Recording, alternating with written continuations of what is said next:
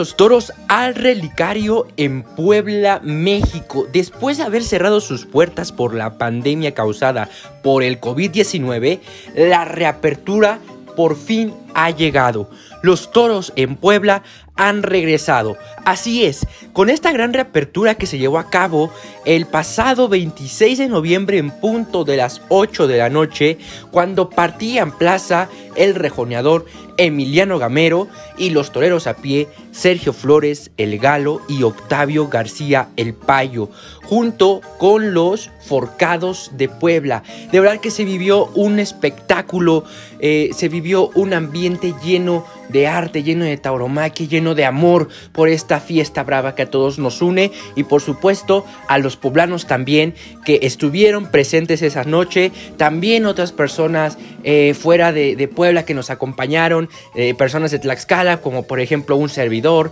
personas de Querétaro, eh, de la Ciudad de México, del Estado de México, de muchos otros estados de la República que se dieron cita este pasado 26 de noviembre en la Plaza de Toros El Relicario para revivir esta eh, vivir, perdón, este reapertura y este momento tan especial en el relicario. Y que por supuesto recordemos que se están llevando a cabo el serial de estas corridas por el aniversario de esta hermosa plaza poblana. Bienvenidos sean todos ustedes, queridos oyentes, a un episodio más de su podcast preferido, El Burladero. Hoy en los micrófonos los acompaña su servidor Michael Rangel y, y, les vengo a platicar un poco de lo que se vivió. Como saben, esta reseña oral es para eso, para tratar de revivir esos momentos, para aquellas personas que nos están escuchando en este momento y que no pudieron asistir, se den una idea de lo que vivimos, de las emociones que estuvieron presentes en esta noche. Y pues bueno, vamos a comenzar sin más preámbulos, como ya lo,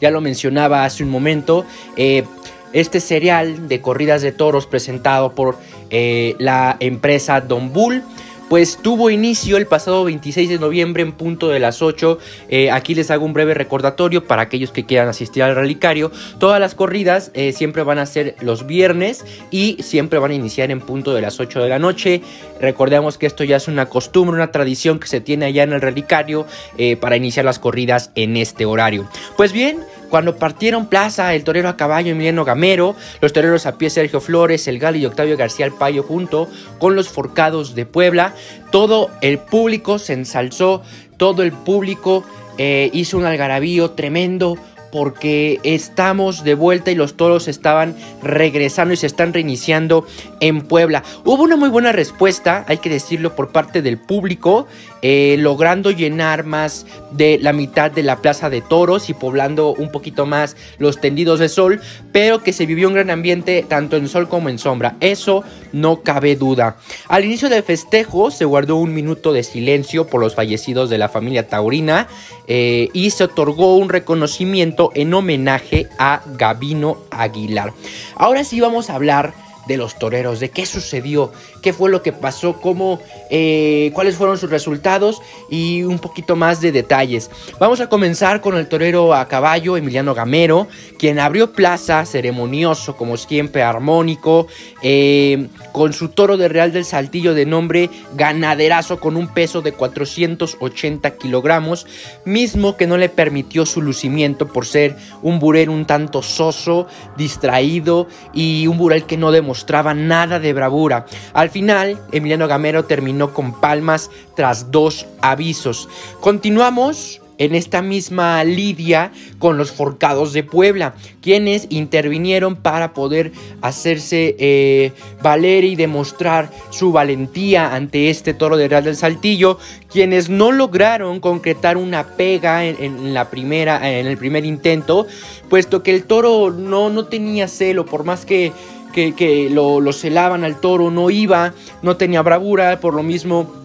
no les permitió demostrar eh, pues esa pega tan vistosa. Continuamos con el primer torero a pie que abrió esta noche, que es Octavio García el Payo. Sublime actuación del Payo, la verdad, ante el primero de a pie de El Batán, la ganadería El Batán de nombre Tapatío, con un peso de 460 kilogramos, al que le hizo una faena completamente de valor y entrega por el pitón derecho, donde el de las patas negras demostró casta y bravura al permitirle derechazos y naturales que hicieron lucir al queretano y quisieron vibrar la plaza y gritar oles hermosos en el relicario. Eh, desgraciadamente no pudo tocar pelo por un estoque que tocó eh, el hueso y pues eh, recibió un aviso tras no poder matar al toro a tiempo pero a pesar de eso fue ovacionado por el respetable. Continuamos con Sergio Flores, el primero de su lote que le regaló embestidas tremendas, un, tanto disparejas y protestonas hay que decirlo, cuando el toro estaba en los medios, el toro protestaba un poquito más ya que el toro tenía su querencia más en las tablas, que a pesar de eso eh, Sergio Flores hizo una labor eh, pues de esfuerzo y dedicación y paciencia sobre todo para tratar de sacarle, extraerle más bien una, tantas, unas cuantas tandas en los medios, que, que por eso fue lo que el toro hizo que, protestara. Pero a pesar de sus investidas desiguales por ambas pitones, hay que decirlo, eh, Sergio logró, como ya les decía, demostrar un esfuerzo dejándose mostrar ante el público poblano como un torero de casta. Recordemos que Sergio Flores es un torero tlaxcalteca y torero muy valiente y querido en todas partes. Eh, Gracias a todo este valor y a este esfuerzo que hizo con este burel tan soso y tan distraído de la misma manera, logró tocar pelo tras una petición fuertísima en los tendidos por ese esfuerzo y por esa alivia de esfuerzo, valor y entrega. Eh, el Galo, un torero joven, eh, un torero también que lleva una corta carrera, no hubo oportunidad de lucimiento con el primero de su lote de nombre venteño de 490 kilogramos, a pesar de su, de su buena labor desde que tocó el percal eh, hasta el tercio de muerte, no le fue suficiente para demostrar su torería y su sitio. Hay que recordar que este torero banderilla entonces se lució, eso sí se lució en sus tercios de banderillas, pero esto tampoco le fue suficiente para que tocara pelo. Su resultado en el primer primero fue de silencio. Continuamos con el segundo de Emiliano Gamero, con el segundo de este jinete, un torerazo a caballo, quien le realizó una gran faena al segundo de su lote, dejándose lucir en el tercio, por supuesto, de banderillas, donde hizo vibrar a la plaza, puso de cabeza a la plaza completamente,